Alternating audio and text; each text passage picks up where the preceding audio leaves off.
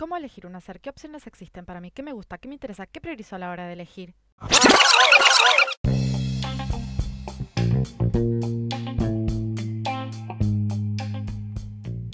Miren cuántas preguntas nos aparecen cuando proyectamos hacia adelante. Mi nombre es María Florencia Rossi y esto es Pensando un futuro.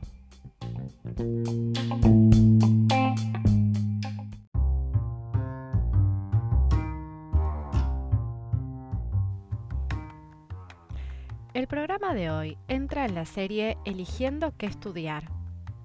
¿Terminaste la secundaria? ¿Empezaste a estudiar una carrera y no te gustó? ¿Estás pensando cambiar tu rumbo profesional?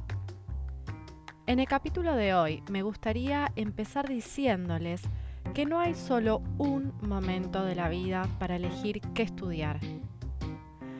Así que si pensabas que la orientación solo podría ayudarte al finalizar la secundaria, hoy te voy a mostrar que no es así.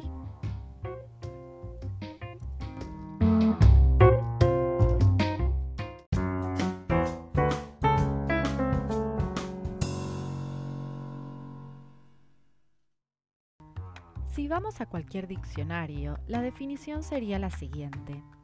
Elegir es poder seleccionar entre una serie de opciones disponibles. Hoy les propongo pensar sobre las siguientes preguntas. ¿Qué es elegir? ¿Y qué factores influyen en una elección? La idea es que reflexionemos sobre estas temáticas tan importantes a la hora de elegir un estudio. Vayamos sobre los factores que influyen sobre una elección. Detectarlos puede hacer que nuestro proceso de elección sea más acorde a nuestros gustos e intereses. Hay dos factores, los singulares y propios de cada uno y los contextuales o externos. Los factores singulares son nuestros gustos, intereses, habilidades, personalidad, estos hacen que elijamos uno u otro estudio. Por eso, conocernos a nosotros mismos es una cara muy importante del poder elegir. Lleva tiempo, por lo que podríamos decir que uno no elige de un día para el otro. Una tarea interesante puede ser que pienses en cuáles son aquellas actividades que más placer te generan hoy, de modo de hacerlas conscientes y poder detectar tus intereses. Luego buscamos la articulación con el posible estudio. Siempre recordá que nadie sabe mejor que vos sobre tu deseo y, que, y qué mejor que estudiar con deseo para generar un verdadero aprendizaje.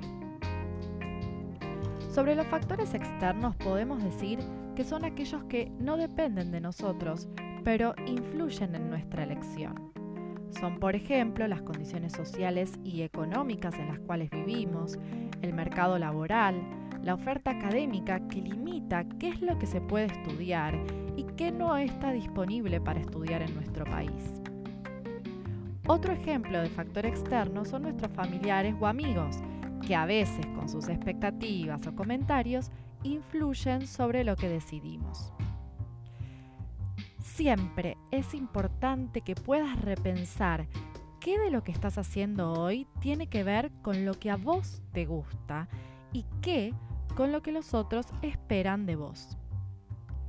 No te olvides, además, que las cosas hoy son así, pero no tienen por qué serlo. Seamos críticos a la hora de elegir. Seamos conscientes de que algunas oportunidades no fueron pensadas para todos y todas y que las cosas pueden cambiar.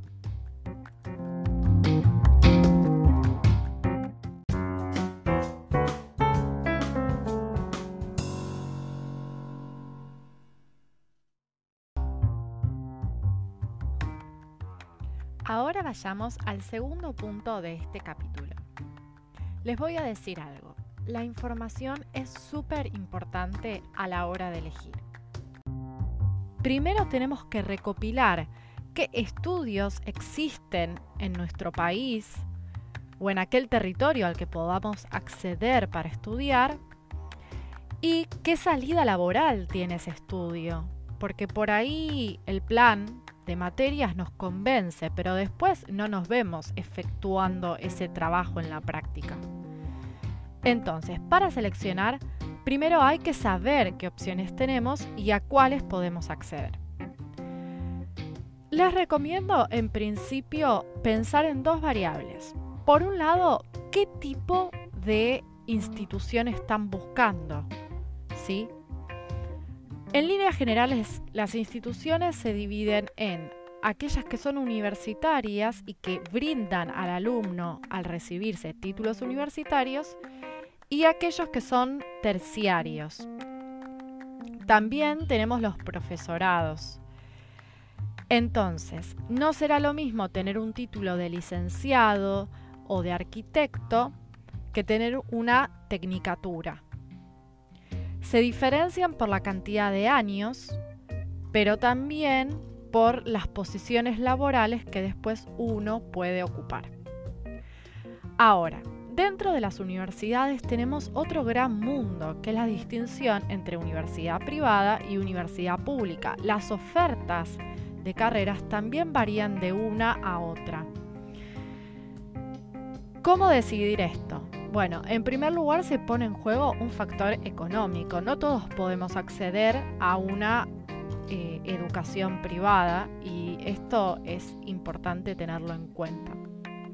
Más allá de eso, hay algo también que, que circula en las instituciones públicas y las privadas que puede ser distinta.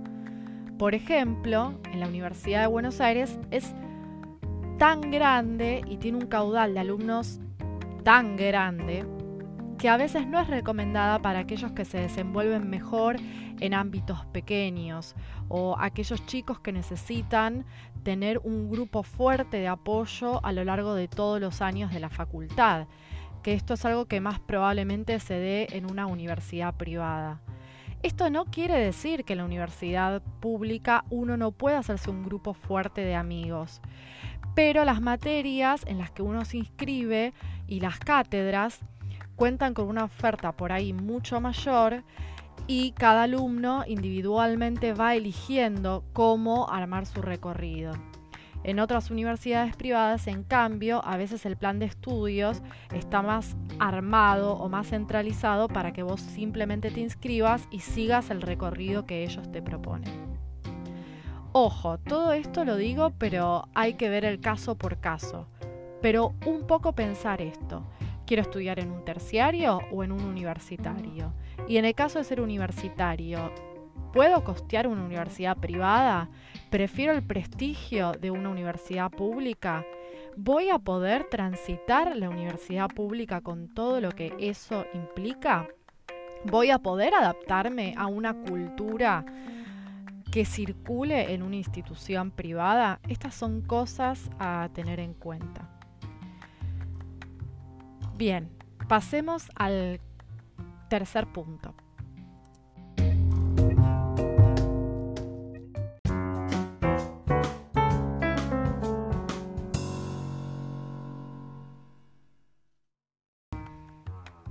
En este tercer punto quiero derribar un mito y preguntarles, ¿hay un solo momento de la vida en la que elegimos qué estudiar?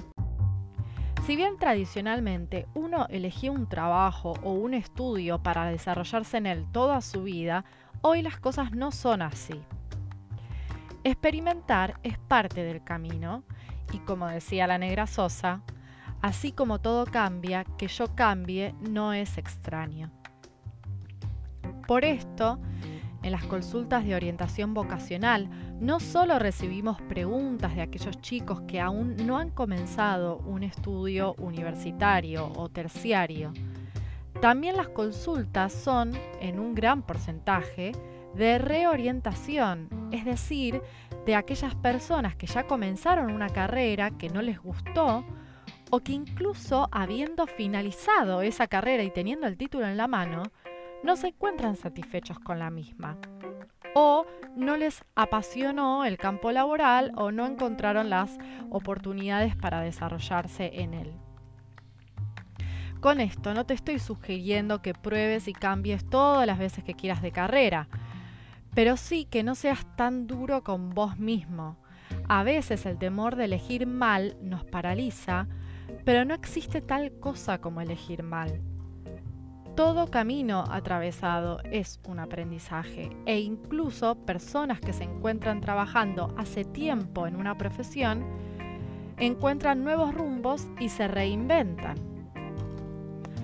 Por eso, a la hora de elegir, pensar que no hay caminos correctos o incorrectos puede ser de gran ayuda.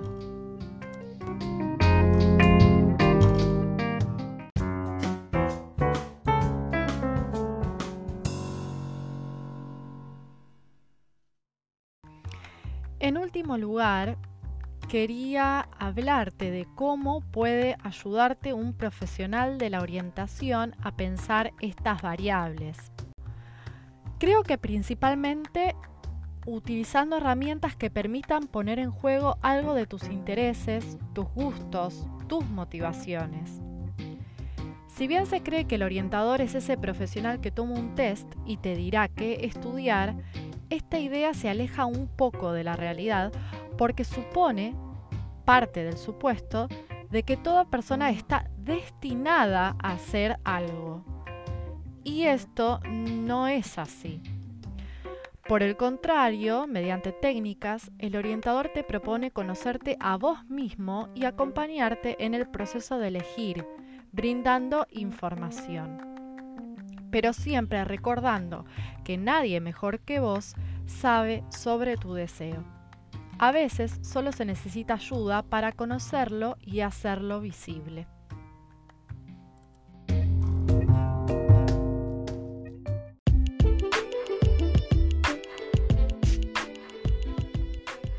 Bueno, hoy los dejo con toda esta información sobre qué es elegir, qué factores influyen en una elección. Los espero en el próximo capítulo de Orientación Vocacional. Mi nombre es María Florencia Rossi y esto fue Pensando un futuro.